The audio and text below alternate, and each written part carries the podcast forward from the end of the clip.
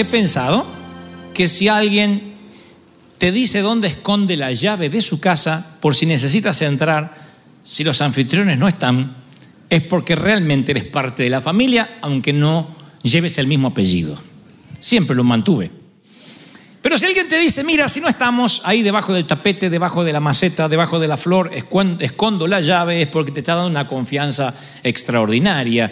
Y yo creo, hablaba en el servicio anterior, que Dios en ocasiones suspira, en ocasiones tiene deseos que solo se puede oír si uno está demasiado cerca, si uno tiene las llaves de acceso a su corazón, si uno puede acceder a esa intimidad divina. De ahí procede la fe. Uno se acerca a Dios en oración, con ruego, y uno empieza a sentir la seguridad, uno empieza a sentir la convicción de la fe. Y le voy a contar algo que cuando lo leí hace mucho me partió la cabeza, literalmente. En un momento Dios, sé que esto se van a arrancar los pelos los religiosos, pero como ustedes no son religiosos y algunos ya no tienen pelos, entonces podrán disfrutar lo que les diré. La Biblia dice, no, la Biblia no dice, Dios dice en la Biblia, por lo menos hay cinco hombres, dice Dios, cinco hombres, como nombrándolos como ejemplo, ¿eh? de los muchos que seguramente había y hay en la actualidad, que podrían cambiar la decisión a Dios. ¿Han oído ustedes, Dios no cambia, Dios hace lo que quiere, Dios es soberano? Si Dios quiere sanar, ya está sano, y si Dios quiere que te muera, te vas a morir, y nada lo va a hacer cambiar de parecer. A mí me dijeron eso, entonces ¿para qué uno ora? Uno es como un robot. Uno tiene que sentarse y decir, bueno, se va a morir, que se muera, ¿para qué voy a orar? Porque dicen, Dios es soberano. Entiendo la soberanía de Dios, que ¿qué significa? Que Dios hace lo que quiere. Los jefes de una compañía hacen lo que quieren. Los profesores de la universidad hacen lo que quieren. Finalmente el pastor hace lo que quiere. Pero de pronto hay un board, un comité o gente amada que le hace ver al pastor lo que tiene que ver, o al jefe, o al presidente, o al profesor de la facultad. En la escuela secundaria, en el high school, yo tenía un profesor, se llamaba profesor Pisucci. Nunca lo olvidaré. Profesor de castellano, de lengua española. Era un dandy. Chaparrito, así, chaparrito chiquitito.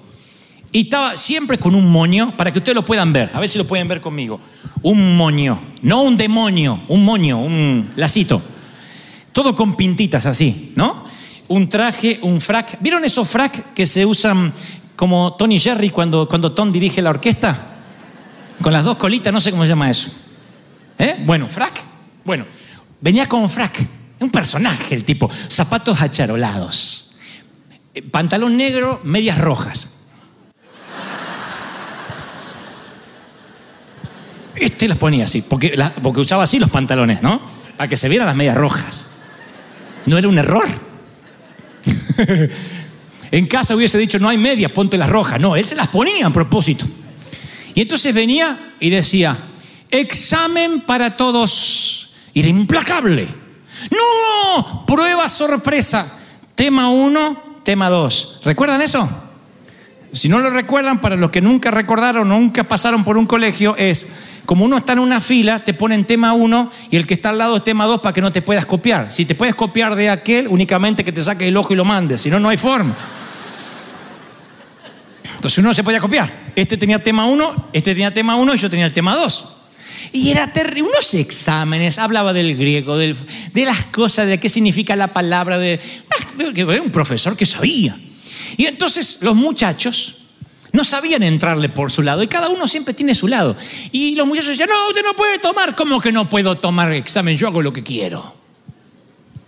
Pero usted no puede tomar por sorpresa. Dígame en dónde está en la Constitución Nacional que yo no puedo tomar examen sorpresa. Y así hacía el frac. Y más iba enojando. Y los tomaba examen sorpresa. De tanto en tanto no avisaba, era el único que no avisaba. Pisucci. Examen sorpresa. Y decía The Rock al frente. Prueba oral. No, prueba oral. No, uno por no querer pasar. No, terrible. Así era. Pero decían que los que aprendían con él tenían luego un lenguaje extraordinario. Yo dije, ¿cuál será el lado del tipo? Las medias rojas ya tiene. ¿Cuál será el lado? ¿Por qué lado le puedo? Y un día el Señor me inspiró. Oh, en el colegio todavía debe recordar ese día como histórico. Creo que es feriado.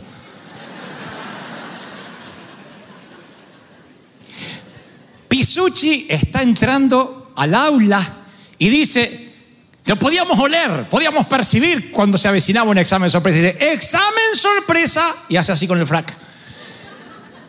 Y entonces Dios me revela la llave de su corazón. Levanto la mano le digo, señor Pisucci, no hay pedidos de favores, voy a tomar el examen. Señor Pisucci, ¿qué quiere, Gebel? Creo que hablo en nombre de todos mis compañeros, pero con usted es tener una enciclopedia abierta. Aprender con usted es un privilegio que creo muy pocos alumnos en esta vida hemos de tener. Aprender, sentarnos a los pies de los que más saben, es algo que los ignorantes siempre aprenderemos porque nos desasnará y nos llevará a ser eruditos tal como usted. Prosiga, Gebel dijo. Acá lo tenía, acá.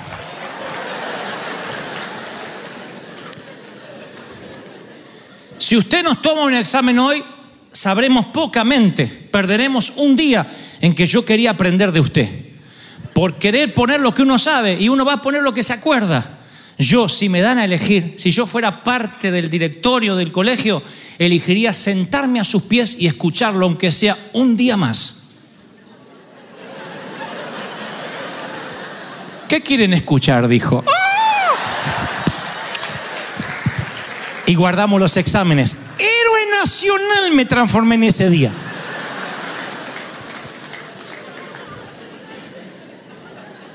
Supe cómo llegar al corazón de Pisucci.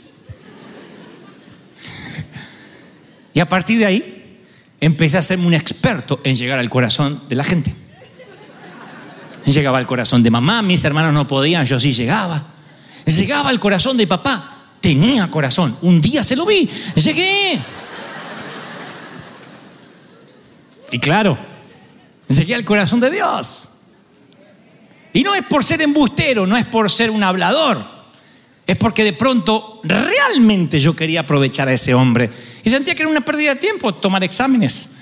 Principalmente si no era época de exámenes. Y el hombre nunca jamás volvió a tomar exámenes, excepto cuando lo dictaba el- la agenda, el calendario. Él no tomó exámenes sorpresas más. Él decía, amo esta clase que quiere aprender de mí. No todos me valoran. En realidad a veces hablaba tantas cosas que nos dormíamos. Pero lo importante era que él se sintió amado, dignificado, que lo queríamos oír. Y Dios en un momento dice, hay cuatro o cinco así que son como Gebel con respecto a Pisucci. Dios lo tenga en la gloria si se lo llevó. Fíjense en esto, hay un principio que está operando aquí. Dice la palabra, y esto es lo que yo dije que los predicadores, no sé, se les habrá pasado por alto. Dios dice, he tomado una decisión en Jeremías 15. Incluso si estos hombres que les voy a mencionar vinieran a hablar sobre esta situación, no creo. Hay una versión que dice, no pienso que cambiaría de parecer. Oigo, no está hablando un rey, está hablando Dios.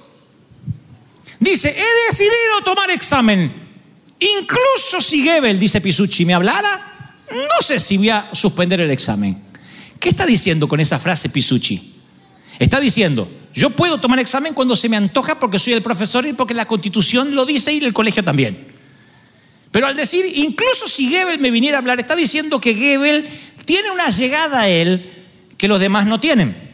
Sí, claro lo que digo, ¿me explico? Incluso si Gebel me viniera a pedir, creo que tomaría el examen igual, por lo enojado que estoy. Está dándome un poder. Está diciendo, yo tomo la decisión final, pero hay alguien que tendría, tendría, tendría hipotéticamente un poder para hacer que yo cambie de parecer. Y dice Jeremías 15.1, me dijo Dios, aunque Moisés y Samuel se pusieran delante de mí, tal vez yo no cambiaría mi voluntad con este pueblo. ¡Wow! ¿Qué, saben Moisés y Samuel que los demás no sabemos? Luego dice en Ezequiel 14:14, 14, ya le mencioné dos, Samuel y Moisés. Dice, si un país peca contra mí y yo les quebranto el sustento, les quito el pan, envío sobre ellos el hambre, extermino las bestias, aunque en el pueblo estuviesen Noé, Daniel y Job, ellos únicamente librarían sus vidas. Aunque en el medio del pueblo estarían Noé, Daniel y Job. Yo igual haría lo que tengo que hacer. Claro, Dios está diciendo, yo hago lo que tengo que hacer. ¿Por qué menciona Noé, Daniel y Job y antes a Moisés y Samuel? Los pone en un lugar como si Pisucci dijera, ni aunque Gebel me hablara. Todos dirían, wow, qué importante eres Gebel. ¿Viste lo que dijo Pisucci? Va a tomar examen igual, ni aunque tú le hables. Está diciéndote que tú tienes una llegada a su corazón que los demás no tenemos. Y esto me sorprende porque menciona cinco en dos episodios diferentes, Moisés y Samuel, Noé, Daniel y Job. Hay 1800 años de diferencia entre unos y otros. Y es como que Dios dijera, hay gente con la cual yo soy renuente a hablar en ciertos tiempos porque pueden mover mi corazón y no quiero. Me pueden hacer cambiar de opinión, pueden conducirme a un punto en hacer algo que sea diferente a mi intención original. Es como si algunos pudieran hablarme y convencerme más que otros. Ustedes dicen, ¿qué herejía? Les puedo leer los versículos otra vez. Ni aunque estuviese Samuel, ¿por qué los mencionaría? Diría, los mortales son todos iguales, yo soy Dios y hago lo que quiero, los aplasto y se acabó. ¿Por qué mencionaría cinco personas diferentes y dijeran, aun si ellos estuvieran en el medio de la ciudad, salvarían solo sus vidas? Porque estos hombres, damas y caballeros, tienen una proximidad con Dios. La proximidad siempre altera la perspectiva, siempre. Si miras a la montaña a lo lejos, no te asombra como si la ves desde la base o te subes al pico. Cuando subes a una montaña al pico dices, ¡wow! Y cuando la miras de abajo dices, increíble. Ahora si la miras de lejos es una montaña que la puedes meter, como hacíamos los chicos, entre dos dedos. Y tú puedes ver de lejos a Dios y decir, bueno, mi Dios es así. Otro dice, mi Dios es el tamaño de como vi al Papa la última visita el tamaño de como veo al pastor en un River Arena, así, así flaquito. Y te llevas a un Dios flaquito porque quieres que Dios se parece a esa montaña que ves de lejos. Ahora, cuando te acercas tienes otra perspectiva.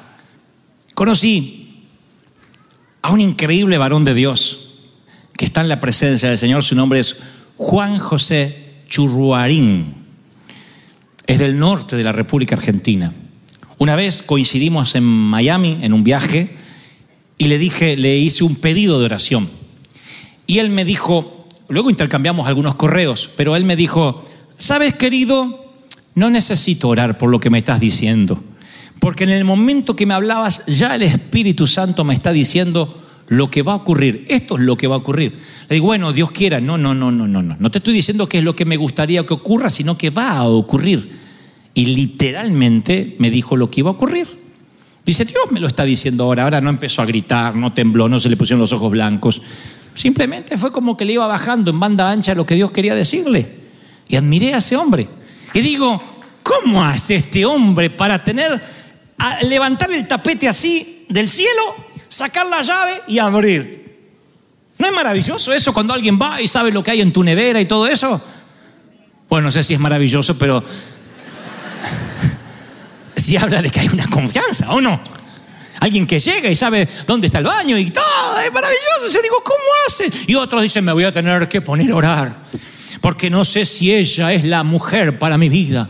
¿Y cuánto llevas orando? 44 años. Y se le está poniendo vieja la mujer. Y se está poniendo viejo. Para cuando se casen va a decir, ¿para qué era que nos casamos?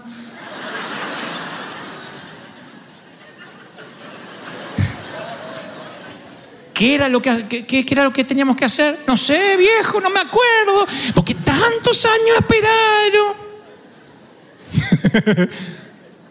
y otros dicen, yo sé lo que quiere Dios. Cuando yo veía a Churrarén dije, este hombre ora poco. Y me dice, no, es que yo tengo comunión constante con el Señor. O por ahí estaba hablando y te decía, vamos a orar, che. O no te decía, vamos a orar. Estábamos comiendo, por ejemplo, entonces estábamos comiendo, te bendigo. Sí, ¿sabes qué me dice el Señor? Mm. Con la pizza acá. ¿Sabes qué me dice el Señor? Que tiene planes de bien para ti. Y me dice que en esta semana Él va a poner en tu camino y me empezaba a profetizar. Entonces yo cuando conocí a Churrarín supe por qué Dios quizá había nombrado a estos hombres, a Noé por ejemplo, quizás por la obediencia, porque dice la Biblia que Noé halló gracia ante los ojos de Dios. Un tipo que construye un arca, un barco en el medio del desierto cuando nunca llovió. Eso tiene que ser alguien que obedece ciegamente. Y eso lo deja en el libro de memorias de Dios, de modo que cuando pasan los años, Dios dice, ni aunque Noé me hablara, como diciendo Pisucci, ni aunque Gebel me hablara, con su verborragia. Noé tenía obediencia. Veo a Daniel y digo, Daniel tenía una búsqueda impresionante, 21 días buscando al Señor en comunión, arriesgando su vida. Un hombre que buscaba a Dios. Lo veo a Job y veo que Dios dice de él que es un modelo, porque mientras que el mundo se, eh, se, se derrumbaba, él levantaba un altar por sus hijos, él nunca dejaba de ofrendar por sus hijos, de presentar holocaustos por ellos. Veo a Samuel, que es otro de los que Dios menciona, el cuarto hombre, y veo que desde niño tenía un oído afinado para oír la voz de Dios. Nuestros chiquitos que están acá arriba oyen, aprenden a oír la voz de Dios. Aprenden a oír. Si ustedes ven la fotografía de los chiquitos, están orando y, eh, no, no están haciendo acting, no están actuando, realmente están oyendo la voz de Dios a su manera, a su forma. Y creo que Samuel cuando la Biblia dice que cuando él crecía Dios estaba con él y no dejó caer en tierra ninguna de las palabras que escuchó desde niño.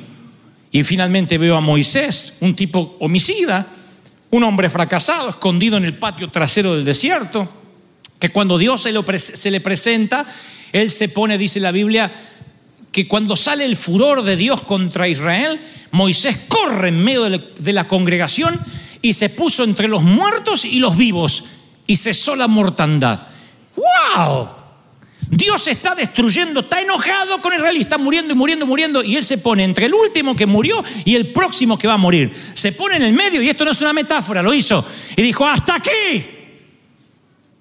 Y Dios detiene la mortandad. De allí la frase, Moisés se puso entre los vivos y los muertos. ¡Wow! No se pone así, Señor, si es tu voluntad que mueran, ¿cuántos más?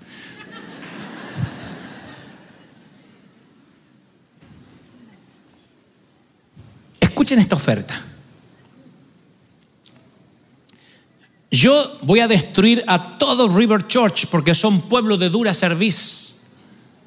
Pero a ti te haré un gran hombre y te llevaré a otro sitio. Así a ti sí te voy a ungir porque tú me agradas, Azurdia. Todos estos van a perecer, pero a ti te voy a bendecir. No sé qué estará pensando Azurdia, pero yo en un momento de debilidad digo, y dale. Perdón.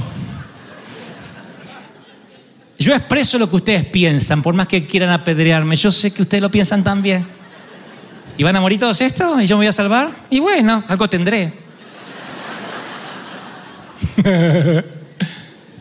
Moisés dijo, no, perezca yo con todos. Si tu presencia no va a ir con nosotros, no nos quites de aquí. ¿Qué nos vamos a diferenciar de los demás pueblos de la tierra si nos vas a dejar? Y yo no quiero que hagas una nación grande conmigo. Yo no quiero que me bendigas a mí solo ni levantes otra nación. Yo quiero a estos. Me metiste en este lío, de aquí me sacas. Así oró. Y Dios cambia de parecer. ¿Cómo tienen esa llave de acceso al corazón divino? De pronto la muerte golpea pac, pac, pac, a la puerta de un hijo tuyo. Y tú te paras con la fe de este varón entre los vivos y los muertos. Y dice, yo tengo fe de que Dios lo va a hacer. Y si lo dices a un montón de médicos incrédulos y lo pones en un aprieto a Dios, porque Dios de pronto dice, tengo alguien allí con una fe que está esperando que yo obre. Y no sé cómo funcionará el sistema de información allá arriba, pero me imagino, para que lo podamos entender, Dios todo lo sabe, pero para que lo entendamos de una forma más práctica, imagino un ángel diciendo, hey, Harry tenía que venir para acá hoy. Hoy tenía que venir, sí, ¿y por qué no subes? Porque el Padre no lo deja. Se puso entre los vivos y los muertos. Y está diciendo que tú puedes sanarlo. Y está diciendo que tú puedes hacer la obra. Y que tú lo vas a levantar de ahí. Ah, ¿qué tanto sabe ese hombre? No sabe mucho, lo único que sabe es que hay fe y que hay Dios y que tú lo has hecho una vez y que puedes repetirlo otra vez y que lo harás. Ah. Ok. Pisucci dice, ¿y qué quieren saber? Guarden sus hojas. Y de pronto el examen se suspende hasta nuevo aviso. Dios también tiene un lado. Dios también quiere que se lo busquen como una paloma que se esconde en los escarpados de las montañas. Dios quiere que tú le busques. Claro, tú puedes decir, ¿y por qué Dios no se evita eso y nos hace felices a todos y nos hace vivir todo en el huerto del Edén y se acabó? Porque Dios quiere que le busques. Porque toda mujer tiene su lado, todo hombre tiene su lado y Dios tiene su lado y le encanta que le busques, que ores, que le digas, Señor, te necesito. Y algunos de nosotros somos hijos del rigor. Algunos de nosotros buscamos a Dios cuando una amenaza de un examen sorpresa se avecina. Las tormentas nos hacen buscar a Dios. ¿Habrías orado tanto los últimos días si esa tormenta no hubiese llegado a tu orilla? Sé sincero. ¿Habrías buscado a Dios como lo buscaste si de pronto la oscuridad no se, no se hubiese cernido como lo hizo sobre ti y oscureció los cielos? No. Entonces a veces Dios nos tiene que cercar con espinos para traernos hacia Él, porque somos duros, porque nos alejamos, porque en cuanto nos prospera, nos sana, nos libera, inmediatamente nos olvidamos de Dios y Dios dice, no quiero que te olvides de mí, no puedes vivir sin mí, soy tu oxígeno, si eres pez, yo soy el agua, si eres humano, yo soy el aire. Si eres eh, una cosa, yo soy tu fabricante. Pero tú no puedes vivir sin mí, no puedes hacerlo.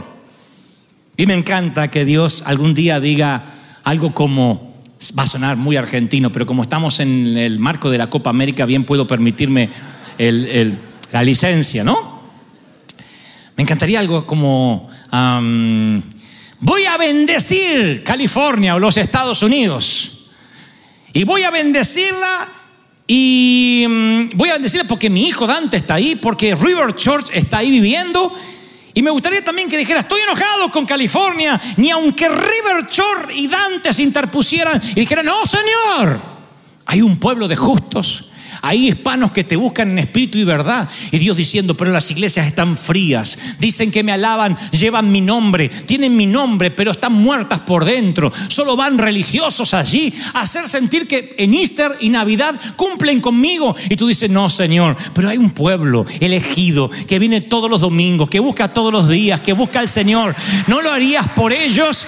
Y Dios dice, ok, ok, ok. Es mi pueblo. Tienen mi llave. Siempre he sentido eso. Siempre. ¿Saben por lo cual oro? Para que haya mucha gente aquí que diga, pastor, yo no sé predicar. Pero si algún día quiere conmover el corazón de Dios, llámeme. Sé cómo orar. Si algún día quiere que Dios haga algo, usted dígame a mí. Yo sé cómo llorar, yo sé cómo decirle al Señor. Conozco las palabras que lo, ah, lo apasionan. Me encanta que haya gente que sepa no solo interceder, sino llegar a su corazón. Gente que diga, yo sé cómo hablarle. ¿Y cómo le hablas? Bueno, en el automóvil cuando manejo. O cuando estoy en el baño. ¿Sabe? Al principio pensé que estar estreñido de vientre era un castigo. Hoy me di cuenta que eso me ha beneficiado. No hay otra cosa que hacer más que orar. en esa posición, sí, Dios oye mi corazón. Y yo oro y clamo y le digo. Y yo siento que Dios lo hace porque al otro día el milagro está allí. Escuché una vez una historia. trataré de acordarme ahora exactamente cómo era. Ah, cuatro náufragos de pequeños, dos, cuatro niños que sobrevivieron, quedaron en una isla, sobrevivieron a un naufragio, obviamente, y am, solo les quedó una página de una Biblia. De todo lo que se mojó, algo de ropa que quedó, de todos los libros solo les quedó una página de la Biblia, la página en que Jesús camina sobre el mar. Así que eso es todo lo que ellos leían, que Pedro caminó sobre el mar y Jesús también le dijo, ven, si eres tú, ordena que baje de la barca, conocen la historia, ¿verdad? Así que esa era la única hoja que leían. Y un día llegaron misioneros a esa isla a rescatarlos y a traerles por fin, entre otras cosas, víveres y comida, una Biblia completa. Y ellos dijeron, wow, pensábamos que la Biblia solo era esta página. Así que nos cansamos de poner por obra esta página. El misionero dice, ay, pobres necios, una página sola no te alcanza para vivir las cosas de Dios. Tienes que aprender qué es la fe, qué es la gracia, qué es el pecado, cómo nació el mundo, cómo cayó el hombre, cómo cayó el diablo, todo lo que está en la Biblia. Así que les dejo tarea, volveré a tomarles examen de aquí a un año. Así que los muchachos dijeron, ok, ok, ok, solo pensábamos que era una página, pero vamos a estudiar esto. Así que se suben al barco los misioneros, se alejan y cuando están en alta mar ven a los cuatro muchachos caminando sobre el agua, diciendo, ¿cuándo dijo que era el examen?